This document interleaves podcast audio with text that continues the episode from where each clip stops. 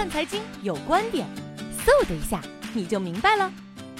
今天的暴跌主要有两个原因，第一就是熔断机制，呃，这个机制呢，目前来看确实有利于做空磁吸现象，啊，造成了市场人人心的恐慌，下跌百分之三十，就没人愿意买进了，啊，进一步的跌百分之五，进一步跌百分之七。以前呢，涨跌板制度的时候啊，如果是呃跌停百分之十，还有人敢于抄底买进，或者说有这个机会，那现在熔断之后。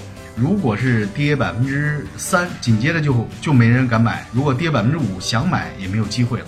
熔断机制呢，到了非改不可的时候。那么第二个原因呢，就是昨天人民币汇率离岸价暴跌，造成了一个呃一个误解的心理影响。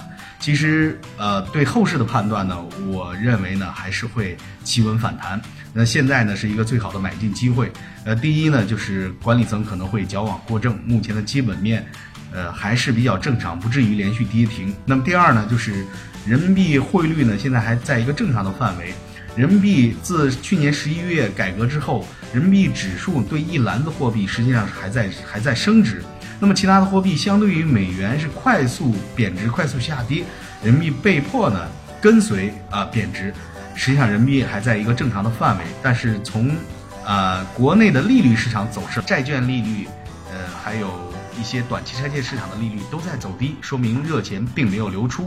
那这样来看的话，人民币汇率呢，在经过了大幅贬值之后，也有可能会出现一个反弹。因此呢，大家还是稍安勿躁，等待呢时机的成熟。